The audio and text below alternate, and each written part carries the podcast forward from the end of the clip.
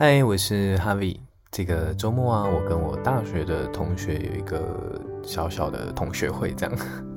主要是因为有一个要转两个啦，在美国读书的朋友，然后他们回来台湾过年，就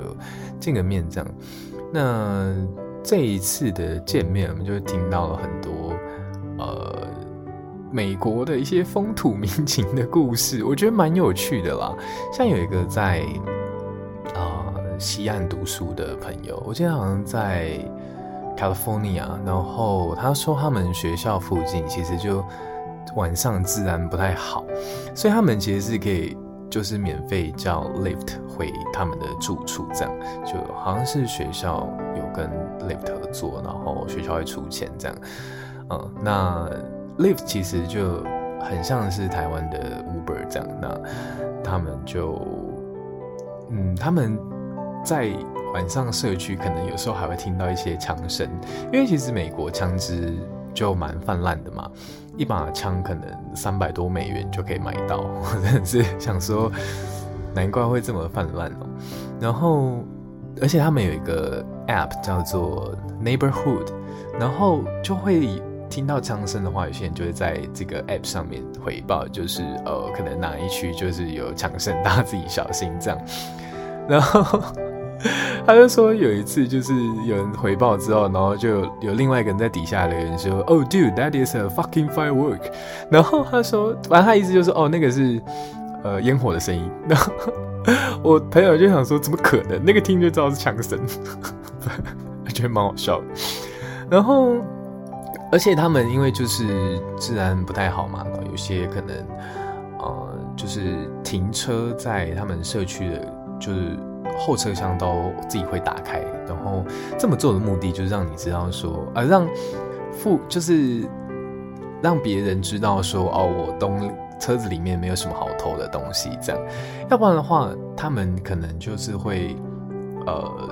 就是砸破车窗，然后去取走你车厢内的财物，这样，因为在美国好像啊。三百美金以下吧，就是那个刑责是非常低的，所以他们就是就是很会去做这种偷窃的行为。然后失主的话，因为你你去告他，他可能刑责也很低，有些人可能就认赔就算了。但我听到之后，我整个就是哇，culture shock！而且我听到还有一个更夸张的，刚刚不是有提到说枪支蛮泛滥的吗？我朋友就跟我讲说，有听到一些 case，就是那些学生的住处，然后会会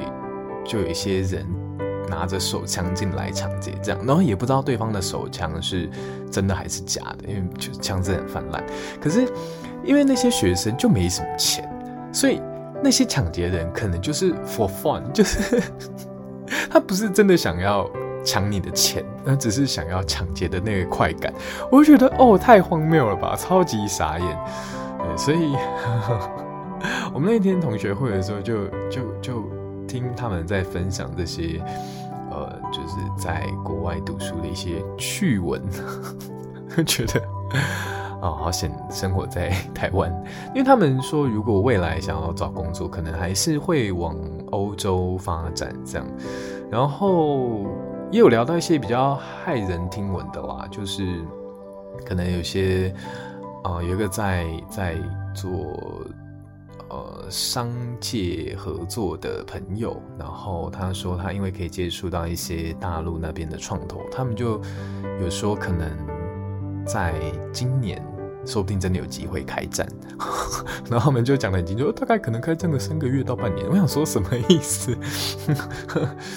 就有这个风声啦，我也我也不知道，但啊，希望就是和平平安，不要发生战争这样。然后讲到这个两岸的话题，其实我朋友就说他们在美国，然后跟朋友聊到说他们是台湾来的，然后美国人就是哦哦是哦，就是没什么感觉，但。有一个朋友去法国玩的时候，就跟朋友聊到说他来自台湾，然后他们都问说：“哦，那你们就是最近，呃，跟中国那边的状况还好吗？”就他们都知道台湾现在的处境，然后甚至在法国有一次新闻的头版还是就台湾的新闻，就是政政治相关的，应该说两岸相处的状况的新闻，这样，他会觉得说，哇，法国、欧洲那边都还就是对台湾的事情都很有在关注，然后美国就好像不关他们的事情一样，我会觉得，对，就是蛮神奇的，我从来没有想过在就是其他国家是这么 看待台湾，啊，大概是一些呃同学会的小故事。好，那今天就先分享到这边啦，晚安。